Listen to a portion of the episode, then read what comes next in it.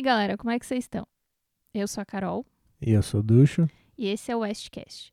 Nesse episódio, a gente vai falar sobre a Yakuza e a tatuagem. Sim, esse é o segundo, segundo, segundo programa numa série que a gente está fazendo de. A gente sente importante falando uma série. numa sequência de episódios aqui do Westcast que a gente está falando sobre tatuagem e Japão em geral, assim, diferentes, diferentes momentos da tatuagem no Japão. Sim. O episódio passado a gente falou sobre o Zainu e a gente super recomenda que vocês ouçam porque tá bem legal. E nesse episódio a gente vai explorar um pouquinho sobre como se deu a relação entre a Yakuza e a tatuagem. É, no próximo, acredito que seja no próximo, a gente vai abordar mais de forma mais centrada sobre as mulheres dentro dessa organização e como que é a relação delas com a tatuagem. Então aqui a gente vai focar na Yakuza como uma organização. Que, aliás, essa é a pronúncia, não é Yakuza, como todo mundo pensa. É que nem a gente sempre conversa, o japonês não tem sílaba tônica. Então, quando você vai ler, você lê do jeito que a sílaba é lida. Então, é Yakuza. E a gente, como no português tem uma questão de acentuação, tem paroxítona, proparoxítona, oxítona, a gente acaba colocando esse acento onde na leitura original não tem. Mas também é isso, né? A gente tá no Brasil, vai falar que nem brasileiro. Facebook. então, eu acho legal pra gente começar a gente definir o que, que é o que, que é Yakuza, porque tem muita gente que talvez só ouviu falar ou teve um contato muito breve e não sabe dizer exatamente o que, que eles são. A Yakuza é um sindicato, sindicato no sentido de um grupo de pessoas organizadas com fins econômicos. E ele foi criado espontaneamente por indivíduos que não conseguiram se adaptar à sociedade, formando grupos e organizações que agem em seus bastidores. A maior parte do seu ganha-pão provém de atividades ilegais, mas, como a gente vai ver mais para frente, eles também comandam empresas legítimas. É até, eu acho que mais para frente falaremos disso, não tenho certeza, mas é, atualmente no Japão tem muitos ex-yakuza que ainda tem alguma filiação com os seus clãs, com a sua família, com o seu grupo, mas que estão tipo, não, a gente vai fazer aqui um negócio legítimo, a gente quer tipo se integrar na sociedade, porque é isso, como como veremos, é, é um grupo, como a Carol falou, de indivíduos hum, de alguma forma marginalizados, de alguma forma que não conseguiram entrar né, no jogo da sociedade, no jogo econômico, não conseguiram é, se sustentar de uma forma legal e apelaram para meios ilegais. Mas, é, como veremos, assim, o Japão é um país muito onde estar dentro da norma acho que é muito importante até para os próprios membros da Yakuza. Então, é, desde que já faz muitos anos assim que os ex-Yakuza e até os quem ainda né, está vinculado com o clã, com a família, estão é, passando para negócios legítimos, negócios de imóveis, negócios financeiros, enfim. É importante lembrar que a Yakuza ela é um produto de, um, de uma história que foi acontecendo. Então, não é simplesmente um grupo que se formou de um dia para noite, uma organização né, que apareceu do nada. Então, a gente vai ver aqui durante o podcast as raízes históricas que levaram esse grupo a ser o que ele é hoje. Sempre lembrando que a gente deixa as nossas fontes, artigos de pesquisa, tudo isso é colocado na descrição do podcast no YouTube e você pode conferir por você mesmo todas as, as informações que a gente está passando.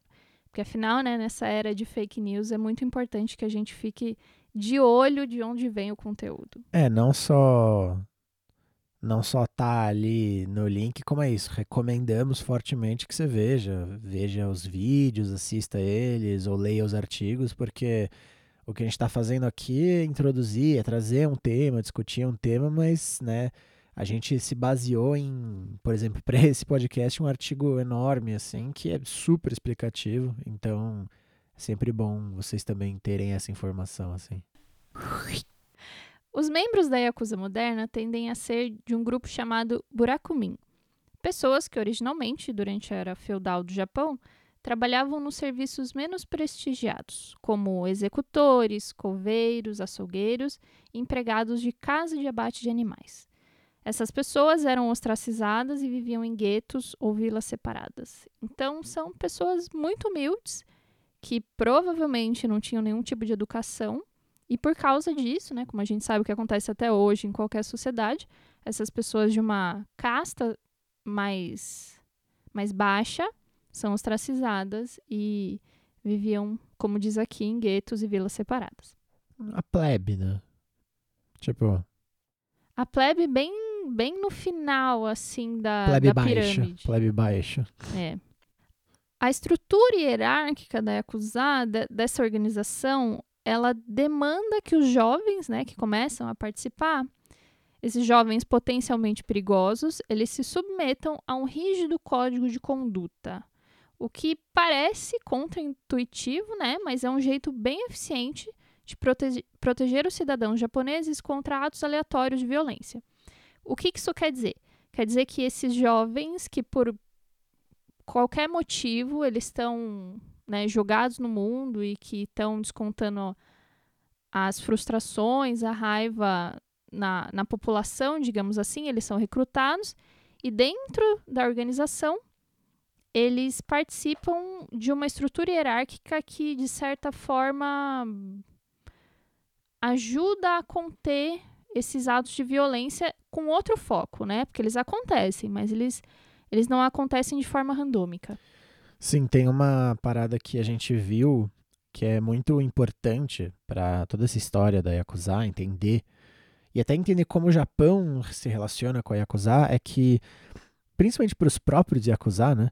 Eles não são criminosos, eles não são, tipo, eles não necessariamente se enquadram como nós somos ladrões, nós somos bandidos, nós somos criminosos. E muita parte da, da. Historicamente, eles também não. Muitas vezes não foram retratados como criminosos, eles foram retratados como essa organização diferente que muitas vezes usa meios né, ilegais para atingir os seus objetivos, mas que de alguma forma é, ajuda as comunidades, ou que guarda, ou eles, ser, eles têm algum propósito. É, a gente viu muito que é, a Yakuza fazia essa coisa que muitas máfias fazem, né? De tipo oferecer proteção, que é uma forma de extorquir né, a população, de alguma forma, mas que na narrativa grande ali ficava como tipo, pô, a gente está protegendo vocês de Tipo isso, desses atos randômicos, né, de, de crueldade, violência. Então, tipo, não como se os caras da Yakuza fossem, né, os policiais, eles fossem do bem, eles fossem, né, super é, altruístas, mas eles de alguma forma controlavam a violência, talvez por uma outra forma de violência, né? É meio um, um toma lá da cá, porque é isso, você faz a extorsão de, por exemplo, um pequeno comerciante para que é que esses pequenos comerciantes, essas pessoas, elas são obrigadas. Você não tem meio que tipo um, um, dizer de ah, não quero contribuir com a Yakuza. É, e principalmente não é que o cara falou, putz, estou com, com um problemão, vou te contratar, né? Tipo, os caras chegaram e falaram, ó, você tem um problemão. É então é aqui estamos e a gente vai ajudar você. Aí o cara, ah, mas nem notei o problema. Não, não, mas você tem. Aí, tipo, só que é isso. Aí no final das contas, muitas, muito dessa narrativa colocou como tipo, ah, puta, eu não gosto de ficar pagando eles e tal. Mas tipo, se eu pagar, eles estão me protegendo. Então, tipo, existe um pouco essa narrativa também, né? Acho que hoje em dia menos, até porque é isso, a Yakuza hoje em dia já meio que perdeu muito dessa força que ela teve historicamente, mas é, existiu durante muito tempo, e a gente vai ver que, principalmente em filmes e, e em histórias e contos, colocam os Yakuza como esses caras que na verdade não são maus, eles não são vilões, eles não são bandidos, eles são caras, isso, marginais, que estão ali de alguma forma fazendo mal, mas um mal necessário. Eles, eles são quase meio que. Acho que uma analogia boa é, para quem viu Star Wars, ele é só tipo Han Solo um pouco, sabe? Ele é um cara que ele não é do bem, mas ele não é do mal. Ele é um cara, ele é um cara de, de coração bom, mas que faz uns crimes, que já, já passou a perna em muita gente para o bem próprio, mas que no fim das contas ele é bom, assim. Então a gente viu que tem muitas, tipo, é, tem umas peças de teatro antigas, né, do Japão, eras anteriores, que falam sobre os Yakuza como, tipo, esses anti-heróis, assim, né? Eu acho que uma palavra importantíssima para a gente entender exatamente o que você estava falando agora, que eu vou puxar, inclusive, no meu texto, é a palavra nobreza. São atos nobres, são pessoas com. É, Índoles as, nobres. Aspirações nobres, que Justo. por meios um tanto. Questionáveis. Questionáveis, mas de bom coração. E aí, entrando agora nas origens, a gente vai entender um pouquinho melhor. Historicamente, ainda que a data certa não seja conhecido, é provável que esses sindicatos, essas organizações, começaram a se formar lá pela metade do período Edo, que é entre 1603 e 1868, que inclusive, da minha opinião, aqui é um período interessantíssimo da história do Japão para estudar e para tatuagem em especial é muito importante a gente ver um afloramento, aflorescimento, não sei como é que é a palavra, mas a gente vê um, uma força na história da tatuagem muito muito pertencente a esse esse período histórico. Mas vamos lá. Vamos pensar que, como toda a sociedade, a sociedade feudal do Japão, ela tinha muitos grupos, tinham, tinham vários, várias pessoas em vários várias tribos diferentes. Várias esferas da sociedade. Isso. Mas lembra que a gente está falando de uma esfera específica, que é a esfera mais baixa. Então a gente está falando de uma casta mais pobre. Então, a gente tem uma série de grupos diferentes que, que deram origem à, à Yakuza moderna. Então vamos pensar que é tipo uma árvore genealógica isso aqui. Então eu vou contar alguns dos grupos que, é, que a gente achou que formaram. E esses grupos têm funções diferentes, são pessoas que fazem coisas diferentes e, no fim, né, acabaram pelo mesmo caminho. O primeiro grupo é o Kabukimono, que são as gangues de samurai ronin, ou samurai sem mestre, do período feudal. É, existe um período no Japão em que os samurais eram de extrema importância, né? Todo mundo sabe toda a história super, super divulgada dos samurais. Mas existiu uma época que eles já deixaram de ser necessário, no período Edo, inclusive, porque existia uma paz, né? Aquelas guerras entre os daimyos, as guerras civis que, que aconteciam no Japão, elas cessaram. Então, a, o samurai já não era mais necessário ali no corpo social. Então, quando esse período pacífico chegou, os, alguns desses samurais foram obrigados a se tornarem mercadores, burocratas, filósofos, mas nem todos conseguiram se adaptar a essa nova vida. Esse é um grupo. Né? Então a gente tem essa, essa gangue de samurais, isso é, isso é importante colocar. Achei só engraçado que, tipo, uma das profissões, filósofos. Achei engraçado. É, não se sabe como, como que era questão de grana, né? Você ser um filósofo na era feudal. que eu achei engraçado. Tipo, ah, eles vão ser mercadores e tal, filósofos.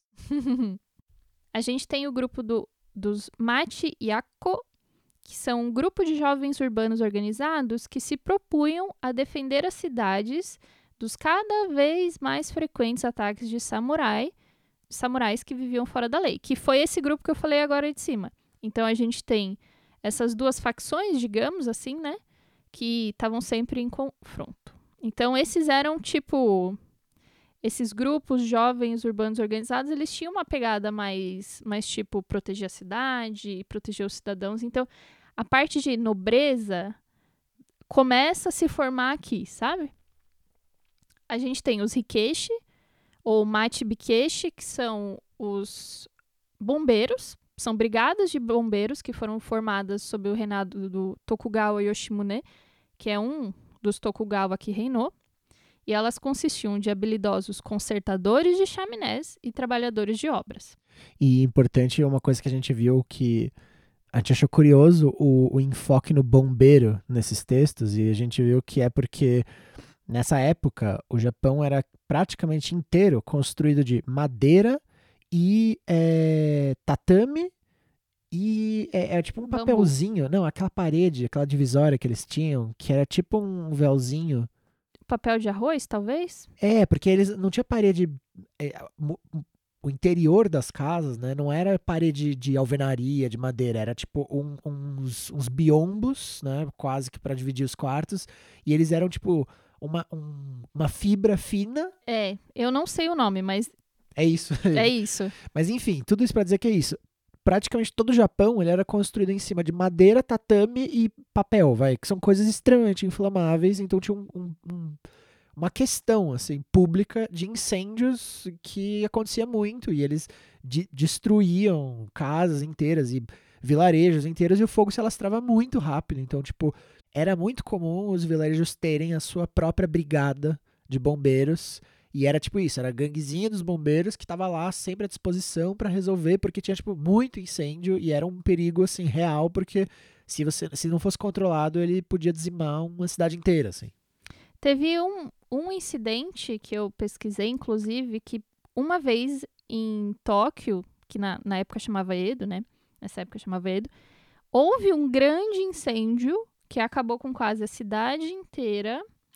E pra gente ter noção de como era uma questão, né? Era uma questão forte. E aí, essas brigadas, então, eram muito necessárias.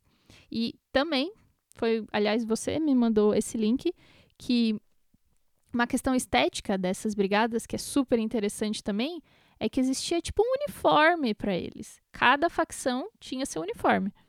A gente tá falando de facção ainda, mas tipo, acho que nesse momento ainda não é necessariamente facção, mas é tipo cada grupo, cada brigada tinha a sua jaqueta, que eram umas jaquetas daquele tecido pesado do kimono, e que era muito importante, porque o, né, imagina, isso é 400 anos atrás, sei lá, então tipo, A gente tá no período Edo, 1603 a 1868. precisamente.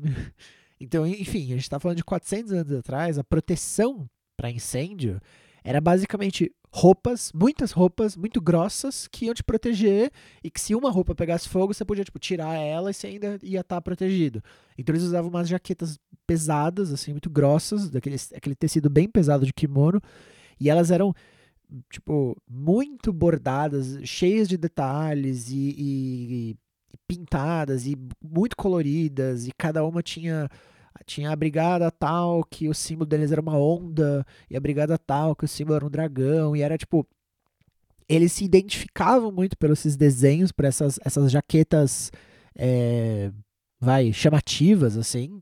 E- então imagina você tá andando no vilarejo de repente você vê lá 10 malucos vindo todos uniformizados com umas putas jaquetonas assim.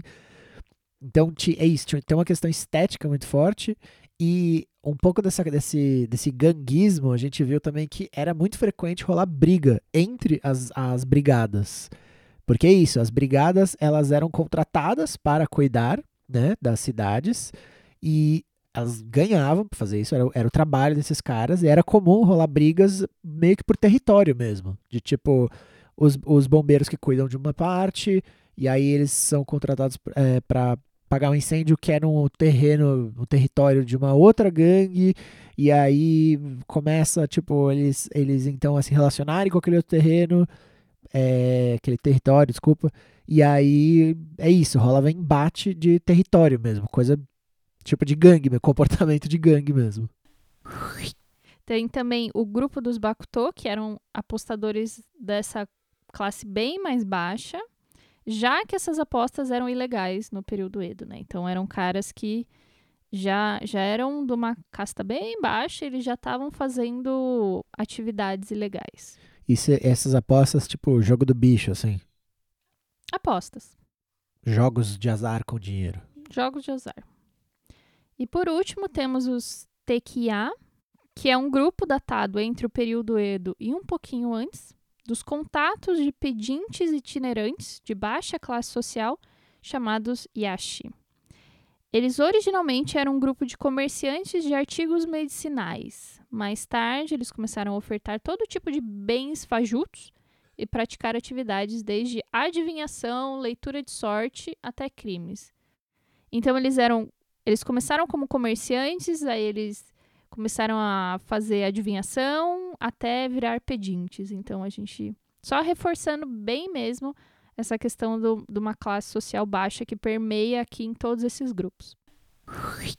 Uma última curiosidade antes da gente entrar, né, para falar de fato sobre as tatuagens, é a gente descobrir qual que é a origem do nome Yakuza. Esse termo, na verdade, se originou de um jogo um jogo de cartas que é similar ao Blackjack. Que, o que, que a gente teria de similar ao Blackjack no Brasil? Uh, eu acho que no Brasil chama 21. 21? Acho que é isso, né? Acho que é esse jogo. Blackjack 21, acho que é isso. Ele, chama, ele se chama Oichokabu e a pior mão desse jogo é o, a sequência de números 8, 9 e 3, que é referido ou que é lido como Yakuza. Eu tenho, eu vou chutar aqui porque isso é completamente um chute, mas eu tenho a impressão que é porque é como essas, esses números são lidos. E aí é, deu esse nome para essa, essa casta da sociedade porque eles são os piores, assim, tipo isso, a ah, pior mão, esses caras são os low life da sociedade, tipo isso. Se a gente for fazer um, né, pensar o que, que significa, seria algo como inútil ou imprestável é um jeito bem pejorativo de falar sobre essas pessoas, né? São pessoas que humildes, que, que às vezes têm que se, né, se, se utilizar de meios ruins para sobreviver. Mas é isso mesmo, é uma questão de tipo co conotação super negativa nessa, nessas pessoas de vocês são inúteis, vocês são imprestáveis. É quase como tipo não tem recuperação, sabe? Então agora vamos, enfim, falar sobre a relação da Yakuza com as tatuagens. Originalmente, as tatuagens japonesas, ou o que a gente pode falar como o abori, eram vistas em ocupações específicas, como pedreiros, trabalhadores de construção, vendedores de rua, carpinteiros, bombeiros, pescadores e vendedores de peixe, apostadores, gueixas e quem mais tivesse a chance de expor a pele nua ao verão quente e úmido do Japão. Como a maioria dessas pessoas expunham membros inteiros do corpo, desenvolveu-se daí um estilo único de tatuagem conhecido como bodysuit, ou que a gente fala como horimono, para decorar os seus corpos. Então, só para a gente sacar direito o que, que é essas denominações, o abori é o que a gente conhece aqui como estilo oriental, não necessariamente aqueles fechamentos de corpo que a gente conhece, né? É só um estilo. Quando a gente fala em horimono, a gente está falando necessariamente sobre o bodysuit, sobre esse fechar do corpo. E que o horimono é, é assim pronuncia? Horimono. Horimono. É diferente do que a gente vê em muitas traduções de tatuagem, não só hoje, né, não só em tempos modernos, mas até em outras sociedades, ele tem essa ideia de um desenho que vai fechar o seu corpo inteiro, de ser uma tatuagem que você está fazendo. Então, essa é muito comum quando a gente vê a galera que está fazendo tipo, uns projetões de tatuagem tradicional asiática aqui, sabe, em São Paulo, você vê a galera fazendo sessões, sessões, sessões, sessões, tipo, anos o cara fazendo e tipo, ah, não, tô fazendo a minha tatu. O cara não tá falando, tô fazendo algumas tatus, ou tô fazendo a tatu do braço, ou tô fazendo essa. É tipo, tá fazendo a minha tatu, porque ele tá fazendo o projeto do corpo dele. Porque ele vai começar e terminar com um cara e vai ter, tipo, é isso, o desenho ele todo faz sentido dentro daquela tatu. É, os motivos da tatuagem às vezes se repetem, às vezes não, às vezes conta uma história, às vezes não, às vezes tem um símbolo importante para o cara, mas tipo, é sempre um grande desenho que pega o seu corpo inteiro. Isso. É importante a gente relembrar aqui que a gente está falando da, do período Edo, da época feudal do Japão, né? Pra gente situar certinho pro que eu vou falar agora. Essas tatuagens né? A gente está falando aqui do abori, do horimono. Essas tatuagens tinham outro termo, que era o de shisei, que significa penetrar com azul, ou bunshin, bunshin, aliás, que é padronar o corpo, mas não irezumi, que significa inserir tinta, que a gente costuma falar hoje em dia. Aposto que você já ouviu o termo irezumi sendo um significativo para a tatuagem japonesa. Irezumi era aquela tatuagem para como como crime, né, como punição, não é? Esse termo era usado para designar tatuagens em criminosos do período Edo, uma forma de arte que era completamente distinta, né? Não era nem uma, uma forma de arte, digamos assim. Era uma punição. Era uma não, punição. Não era, não era voluntário, né? Você recebia tatu. Sim, e era considerado bem distinto do que era o, o, o Shisei ou o Bunshin, né? Não, não se tinha aquilo ali como a mesma coisa. Não, e principalmente, uma coisa pra gente separar totalmente essas formas de tatuagem é que o Irezumi não era um desenho bonito, não era um trampo, não tinha motivos. Era tipo um quadrado preto na testa. Era tipo umas coisas assim, era um X preto no braço. Era uma bola preta na, no pescoço. Era tipo, eram marcas, tipo, é, é, quase como um carimbo, assim. E é isso, é um carimbo que o cara não vai, vai nunca mais vai poder tirar, que é pra indicar, tipo, esse cara cometeu um crime. E se eu não me engano, o que a gente viu também é que tem diferentes carimbos, né, para diferentes crimes. E quanto mais severo, mais aparente era o carimbo. Né? Às vezes o cara tinha um carimbo na mão ou um carimbo na cara. Então é porque ele é um criminoso terrível, assim. Sim. Quando começou-se ali de 1720 a tatuar criminosos com desenhos específicos, como você estava falando, como círculos, cruzes, ou só linhas em seus braços e testas, então foi que essa imagem da tatu começou a ser contaminada e as pessoas começaram a assumir que todas elas tinham, de alguma forma, uma conotação negativa. Então, sobre essa questão do Irezumi também, é um costume que, na verdade, foi absorvido da China, que ficou, né, que ficou operando no Japão até 1870, que é o final do período Edo. E aí a gente tem uma outra história também do final do período Edo que é bem interessante, mas a gente deixa para outro podcast. Tem uma coisa interessante também que é que o Japão ele ficou muito fechado por muito tempo e ele demorou muito para se reabrir para outros países, para comércio com países ou próximos ou distantes, né? Então, é, o Japão ele, ele tinha uma, uma, preocupação grande com parecer, é, com todas as aspas do mundo aqui, civilizado para os outros países que estavam vindo. Eles queriam parecer, eles queriam é, ser mais receptivos para o Ocidente, para é, países próximos, para abrir os portos comerciais, para fazer boas relações de comércio. E o, a tatuagem nas é, sociedades, vai, sociedades, como dizer, é, as sociedades imperialistas da época, né, como alguns países da Europa, Inglaterra, Portugal, Espanha, que eram países que tinham muito poder é, econômico em várias partes do mundo, a tatuagem nesses países não era necessariamente vista como uma coisa louvável, como uma forma de expressão válida que os reis e rainhas tinham, ou né? Então, quando o Japão abre é, suas fronteiras para esses comércios, assim, é, rolou uma um processo ativo, assim, de tentar ofuscar ao máximo essa, essa parte menos bonita, né, entre aspas, do Japão. Que eles que é tipo isso. O que a gente falou.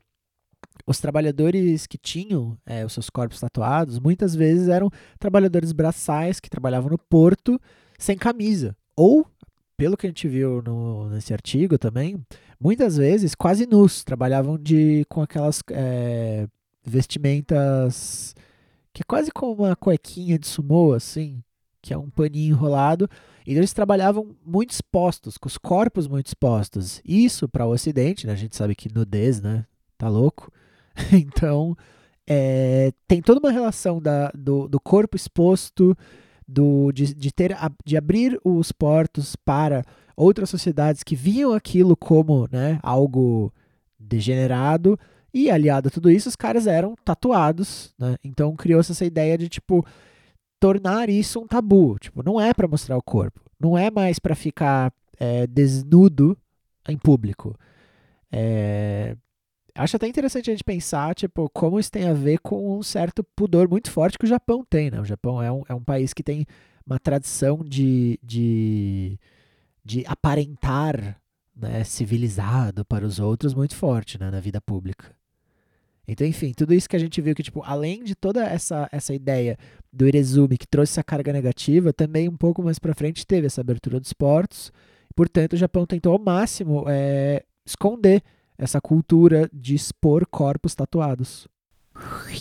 É, vou, vou dar uma contextualizada histórica no, no estudo que você estava falando. O que aconteceu é que depois que terminou o período Edo, começou o período, o governo Meiji, aliás, que durou de 1868 a 1920. Então ele durou ali até o finalzinho, Primeira Guerra Mundial.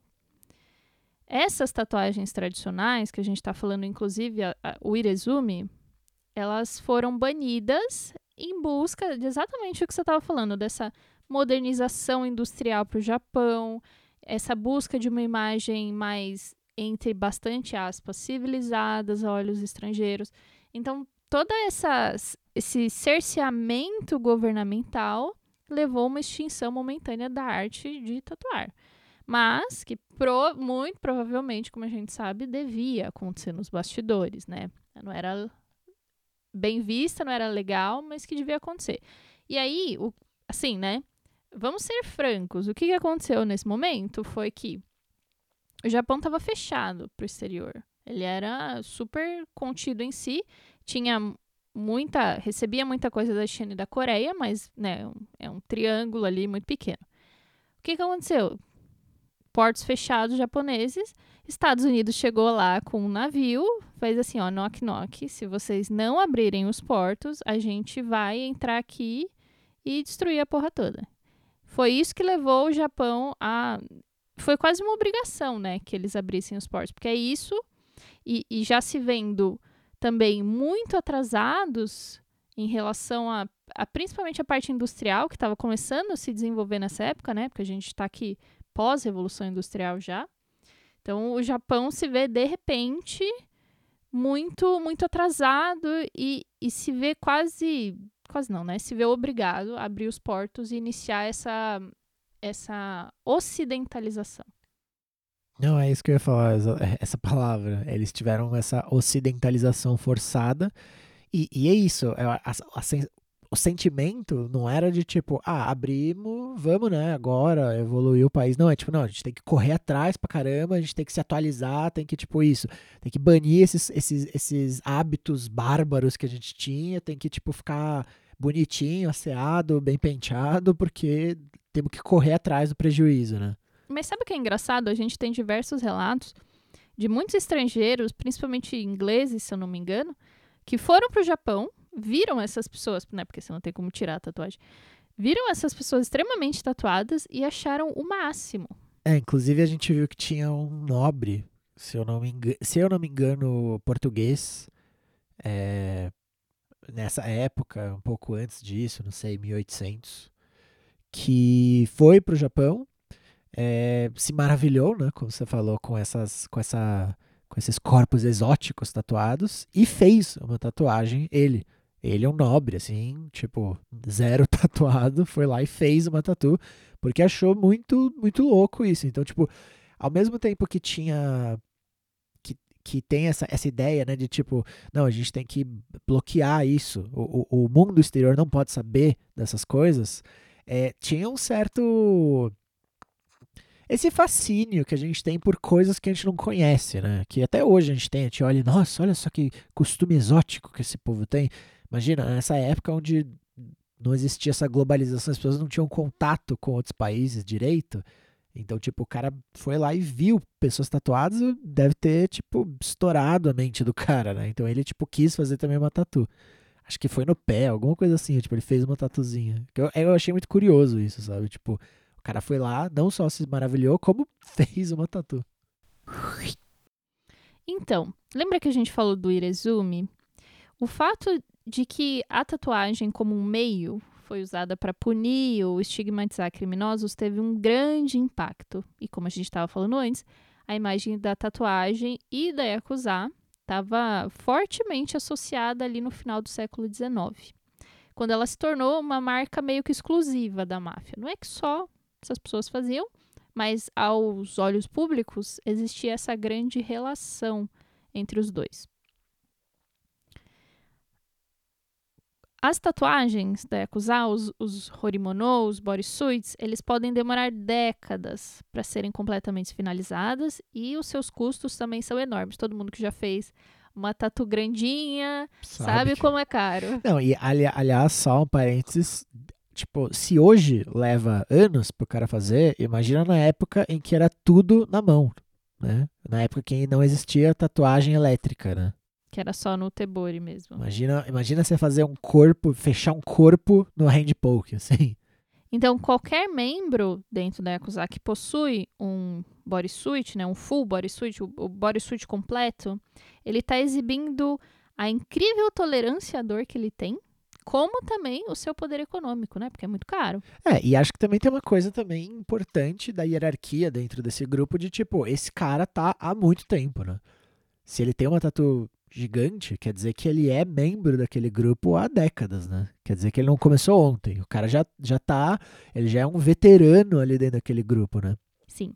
A maioria dos motivos, se a gente for pensar nos desenhos, eles vêm da mitologia e história japonesa, como que a gente comumente vê aqui no Brasil, por exemplo, dragões, carpas, samurais, geishas, e né, na cultura japonesa e principalmente na cultura específica do abori, tem todos esses respectivos significados. Aliás, é, para quem se interessa, tem um jogo que eu gosto demais, uma, uma série de jogos, chama Yakuza, que, né, como você pode imaginar, você é um membro da Yakuza no jogo. É um jogo fantástico, assim, ele é antigo para PS2, mas fizeram um remake recentemente, gráficos de última geração, e é interessante ver que o personagem que você joga, o Kiryu, ele no primeiro jogo da série, é, você é um Yakuza rank baixo, né? Ele acabou de entrar, ele ainda é jovem e ele tem só as linhas nas costas de uma tatu no dragão. E à medida que os jogos vão passando, essa tatu vai ficando mais colorida. Então no próximo jogo, que dá um salto de acho que 5 anos na história dele, ele já tá com mais cor e depois ele vai preso, passa 10 anos na cadeia, quando ele volta ele já tá com a tatu mais colorida.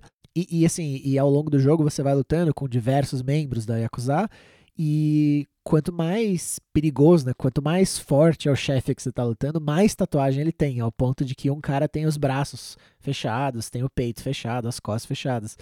Que eu acho curioso, assim, é, é interessante ver isso, que tipo, no jogo eles usaram essa coisa da, da do tempo, né? Da, da hierarquia como um indicador de, de dificuldade mesmo, né? Tipo, você tá lutando com um cara que é Yakuza há décadas. Ele vai ser muito mais difícil, muito mais poderoso, muito mais rico, muito mais influente, né? Do que qualquer outro que você lutou ao longo do jogo todo, né? É, esse jogo é bem interessante em como ele é muito fidedigno às coisas, né? A cultura japonesa de uma forma geral. Demais. Cada lojinha que você entra. cheia de barulho. Tem até a Don Quixote, né? Que é muito, muito igual a Don Quixote japonesa. Enfim, é, eu quero citar um, um teórico que chama Ir Irving, Irving, Irving Goffman. E ele descreve o estigma, o estigma de uma forma geral, como, entre aspas, um atributo que é profundamente descreditador e que vai causar na pessoa que carrega esse atributo a ser relegado a uma identidade social menos desejada.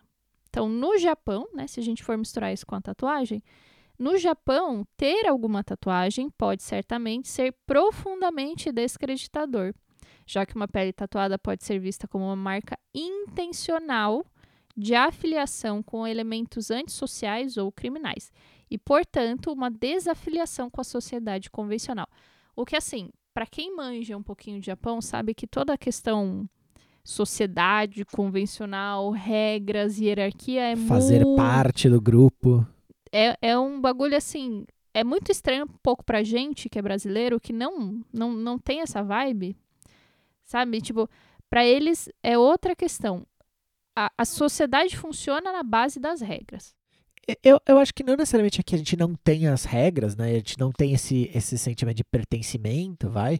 Mas lá, é, para você pertencer, né? Para você ser você ser considerado um membro legítimo da sociedade, você tem isso, você tem umas regras e são regras extremas, assim, né? São regras tipo, de conduta que são, tipo, muito rígidas e que qualquer coisa que você faz que vai um pouco contra isso, você já tá, tipo, é isso, mostrando que você não quer fazer parte da sociedade, que você renega tudo, que você tá desonrando a sua. É tipo, sinistro, assim. Tipo, essa coisa da tatuagem, né? Tipo, é, você ter uma tatuagem, por mais que pequena lá, tipo, não é que necessariamente 2021 é um, é, você vai preso por ter uma tatuagem. Mas, tipo, ninguém tem uma tatuagem, tipo, na mão. Né? A não ser que o cara seja um tatuador. Ou mesmo assim, porque até a gente viu é, alguns, algumas, sei lá, é, relatos e, e, vídeos, e nesse texto grande que a gente leu, nesse artigo grande, é, a pessoa que fez o artigo entrevistou, em, um, em dado momento, um tatuador, eu não me lembro o nome dele, mas que ela pergunta: Ah, mas e você? Por que, que você não faz uma tatu? Por que, que você não vai fazer uma tatu no pescoço? Porque o cara ele tem, ele é todo, né, tem um bodysuit todo fechado, mas só até a manga e só até o, o colar. O, é, o, o, osso, o osso do pescoço. Ele não tem para cima do pescoço e nem nas mãos. E ela pergunta, tipo, ah, mas por que que você não, não tem, né? Tipo, ele fala, ah, eu até queria, mas, putz, não posso, né? Tipo, ele meio que, ele responde meio tipo, não, não, não, não, vai, não, vale, não vale a pena, porque eu vou me fechar para todo mundo. Tipo, ninguém vai me levar a sério, eu não vou poder. E, e, ele fala uma coisa no sentido de, tipo, eu sou tatuador, eu tenho essa vida, mas se eu boto um casaco, ninguém sabe que eu sou tatuador. Então, tudo bem. Como tipo isso, sabe? O cara é tatuador, né? Ele não, ele não tá preso por ser tatuador, mas ele tem que esconder que ele é tatuador. Ele não pode mostrar publicamente. Ele não pode tirar a camisa e todo mundo ver que ele é tatuado. Ele tem que. É meio que uma vida dupla, né? E, e tem muito isso, tipo, de pessoas assim, sabe? Pessoas no ambiente de trabalho. O cara tem uma tatu. Só que ele esconde e, tipo, se a galera descobre que ele tem uma tatu, fica tipo, putz, mano, o cara tem uma Pode tatu. Pode até ser mandado embora, inclusive. Tem um caso que aconteceu há não faz muito tempo que uma empresa mandou um, um cara embora porque ele tinha uma tatu. Simplesmente por isso. E é isso, é tipo, é, é vida dupla total, né? Tipo, isso, o cara tem a tatu, ele pode adorar a tatu dele, mas, tipo, ninguém pode saber. É isso, ele não vai preso, mas o cara mandou ele embora, sabe? Tipo. É, e eu, eu quero só colocar uma outra intersecção aí que é importante, que até ano passado tinha toda a questão da tatuagem ser é, proibida pros tatuadores, né? Você tinha que, na verdade, você tinha que ser médico para você tatuar. É. De novo, é o que a gente falou. Não, não, é que é ilegal você ter uma tatuagem, mas você exercer, né, você fazer uma tatuagem em alguém era ilegal. A não ser que você tivesse, né, o, a não ser que você fosse médico, né? Mas vamos, vamos ser sensato aqui. Quem, quem que vai fazer quem medicina? Quem conhece um tatuador médico? É. E aí, eu, eu tenho um vídeo no YouTube, no meu canal, que eu falo sobre exatamente essa notícia de quando foi a passagem da, da criminalização para descriminalização, se é, se é legal, ilegal. E eu exploro um pouco isso, então eu vou deixar até aqui na, nos, na descrição do YouTube se vocês quiserem ver também. É interessante até para adicionar para essa conversa que a gente está tendo. É, e é até interessante que nesse vídeo você fala também uma coisa importante que é a, a diferença entre descriminalização e legalização, né? A tatu no Japão segue não legalizada, mas ela é descriminalizada. Né? Isso, é assim, né? Tipo, diversas fontes vão falar, não, ela foi legalizada outras fontes vão falar, não, não é bem assim. Então, eu, eu li, e o que eu entendi, falei inclusive com uma amiga minha que é advogada, para ela me auxiliar nessa parte, coloquei todos os meus pensamentos ali naquele vídeo. Voltando pro podcast, é, pensando em tudo isso, uma tatuagem vai ter, portanto, o papel de ser um indicador visível que aquela pessoa deve ser evitada né? O que pode, como a gente está falando aqui, criar um desconforto e medo para as pessoas que te veem também. Então, vamos juntando tudo isso. Para muitas pessoas no Japão, a imagem da, da tatuagem em estilo japonês, ou wabori, como a gente falou, está indelevelmente ligada aos poderosos sindicatos de crime, crime organizado do país, a Yakuza, e né, por uma boa razão também. A Yakuza tem, em várias encarnações, sido represent, representada, né, retratada em celuloide desde a era do cinema mudo. Então, tipo, lá atrás, quando os Bakuto, lembra dos Bakuto que eu falei ali em cima? Lá atrás, ali em cima, lá atrás, porque tá ali em cima no meu roteiro. Então, esses Bakuto, lembra desses apostadores que depois eles viraram pedintes? Eles eram mostrados como simpáticos, nobres fora da lei, essa palavra aparecendo de novo, que ostentavam certa autoridade e forjavam seus próprios caminhos com honra. Então a gente tem essa associação da honra, da nobreza, com trabalhos menos ortodoxos.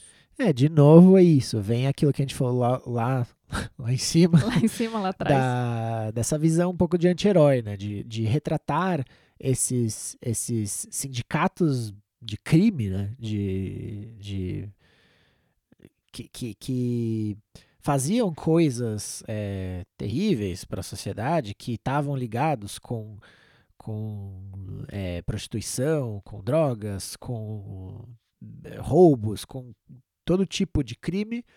E, e, a gente vê esse retrato deles como isso, como esse anti-herói simpático, né? esse anti-herói que faz aquilo, mas não é porque ele é mal, é porque ele tá lá nesse meio e ele precisa, né? Precisa fazer isso, ele é meio que obrigado a fazer isso. E, e, e ele, na verdade, tem um bom coração, né? Voltando um pouco a esse jogo que eu falei, tipo, é isso, seu personagem é um Yakuza. Você é membro de um sindicato de crime, mas você é o herói. E o seu personagem, é engraçado que ele é, tipo, extremamente altruísta, assim. Ele é, tipo, qualquer pessoa na rua pede ajuda para ele, ele ajuda. No jogo é assim, você ajuda, tipo, pessoas à torta direito.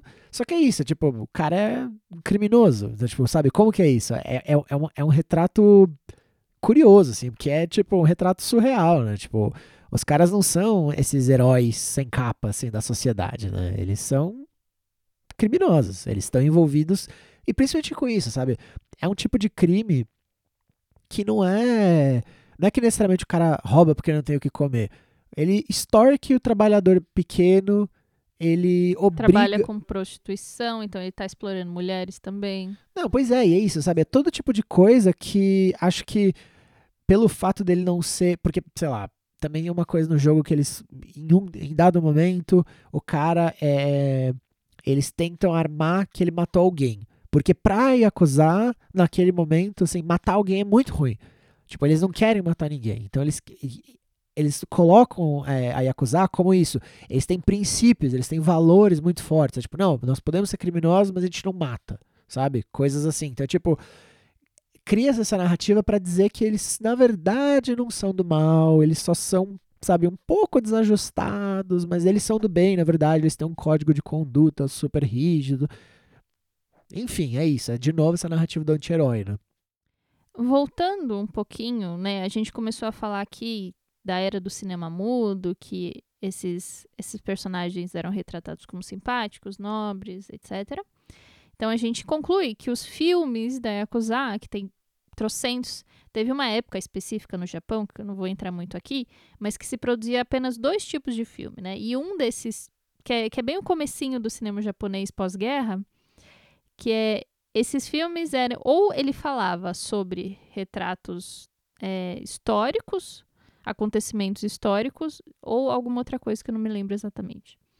Então, se tinha muitos filmes falando sobre a sociedade japonesa, então tinha muito filme sobre Yakuza também. O que acontecia é que esses, esses filmes eram um meio altamente acessível para os japoneses a serem expostos a imagens de gangsters tatuados e devido à popularidade desses filmes também, combina em combinação com os altos perfis de mídia de famílias ousadas e poderosas da Yakuza, garantiu que a associação de tatuagens japonesas, o Abori Horimono, com atividades legais fosse profundamente enraizada no imaginário popular do Japão. Então, vamos pensar aqui para a gente né, juntar aqui o pensamento. Não foi só a questão de grupos é, grupos que se formaram, sindicatos que se formaram. Tem toda uma trajetória histórica desses grupos marginalizados, mas a gente tem também como a mídia retratou, né? A gente tem toda e, e, eu acho interessante a gente pensar em como até a parte do Estado, né? Como o Estado interferiu na história da tatu e na história da Yakuza com a tatu, proibindo a prática. Então, é, são vários, várias confluências que estão trabalhando aqui. Não dá pra gente pensar em uma coisa só. É, é um dominozinho, né? Tipo, tem. Pelo fato de né, é, pessoas low life na sociedade japonesa serem tatuadas, pelo fato de muitas vezes as pessoas cometerem crimes, pelo fato dos sindicatos criminosos. É tipo, uma coisa vai levando a outra até a gente chegar nessa imagem que a gente tem, que atualmente a gente faz. Né? Tipo, quando te falam Yakuza, o que, que você pensa? Ah, um cara tatuadão, criminoso, perigoso. O que a gente tá fazendo aqui é, tipo, traçar um pouco essa, essa linha do tempo de, tipo, por que, que a gente tem essa imagem, né? Tipo, de onde veio essa visão desse cara tatuado, perigoso? Ou ainda, né, tipo, de onde que veio essa imagem de, tipo, Yakuza tá ligado à tatuagem, ou tatuado no Japão está ligado ao crime, né? É uma construção bem antiga, assim, não é uma coisa recente, né? Sim, ela é muito multifacetada também. Bom, pessoal, é isso. Chegamos ao fim de mais um episódio. E Bom, estamos agora nas partes da recomendação, que a gente vai falar sobre o que, que a gente recomenda para vocês se aprofundarem um pouco no tema, é, ou se vocês quiserem saber um pouco mais sobre o que, que a gente falou. Então, bom, eu já falei da minha recomendação ao longo do episódio, é a série de jogos Yakuza. É, para quem joga jogo no computador, para quem tem conta na Steam, eu recomendo é, direto rola oferta dessa, dessa série toda, então tipo dá para você con conseguir o jogo por um preço bem legal. E eu recomendo muito você começar do começo dessa história, que é o Yakuza Zero, porque a história é que esse jogo ele é de 2005, se eu não me engano, é um jogo de Play 2 originalmente. E o que fizeram foi tipo fiz, fazer um reboot nessa série em 2015, se eu não me engano, também. E aí criaram o jogo Yakuza Zero, que conta o. É tipo uma, um prequel, né? Um, um, prelúdio à história do jogo original. E aí, por causa desse Yakuza Zero, eles também fizeram um remake do 1 e do 2. Então você consegue jogar o jogo, que é um jogo antigo. Então ele tem aquele problema de jogos antigos de gráfico e gameplay. Eles consertaram isso, mas mantiveram a história, que é excelente. É uma história, tipo, quem curte filme de máfia, vai adorar o jogo porque ele é um ele é um puta filme de máfia, assim, o jogo. Ele tem uma história super complexa e muita traição e muita é, muitos personagens e histórias que vão vão se misturando.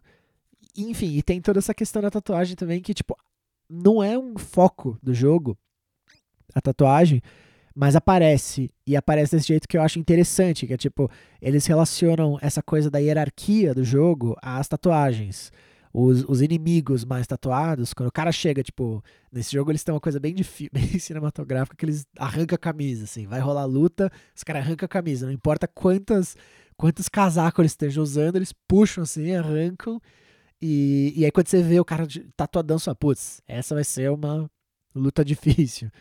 Então, enfim, recomendo pra caramba, até porque é isso, ele parece muito verossímil com como é visualmente o Japão, assim. A minha recomendação é uma série de vídeos que a Vice tem sobre a Yakuza, mais especialmente um chamado The Downfall of the Yakuza, que é, é uma parte que a gente não cobriu aqui, que é como a Yakuza contemporânea tá, vira, tá se virando no Japão. Porque houve uma série de sanções, uma série de enrijecimento de lei para acabar com eles. Então, essa toda a série que eles têm é muito interessante de acompanhar e a gente tem um panorama contemporâneo do que está acontecendo por lá. É, é, só outro detalhe interessante ver nesse vídeo também que é isso, a gente tem uma certa imagem da Yakuza, meio que nem tipo a máfia italiana, assim, os caras são tipo essas figuras onipresentes onipotentes, né? E é engraçado esse vídeo porque você vê que os caras, eles muitos dos membros, eles estão num meio patético, assim. Os caras estão meio acabados, meio falidos, estão, tipo, tentando se virar. E é engraçado você ver isso, sabe? Essa figura outrora tão intimidadora né, no país, que hoje em dia são os caras que estão tentando arranjar trampo, sabe? Porque eles precisam comer. Então é, é, é, é bem engraçado para para também tirar um certo misticismo e olhar com um olhar muito realista também para isso. É, a Vice, todos os documentários da Vice sobre a acusação são muito bons, inclusive. E essa é a minha recomendação. E também a gente vai deixar, como a gente falou já, vários links aqui na descrição. Todos eles são muito recomendados, tem muita informação que a gente não trouxe aqui, porque não tem como, não tem tempo. Especificamente aquele artigão enorme lá tem que você achou. É, tem um artigo que é maravilhoso. Vai estar tá tudo aqui na descrição do vídeo do YouTube. Se você está ouvindo pelo, pelo Spotify, corre lá pro YouTube, você vai achar esses links, então.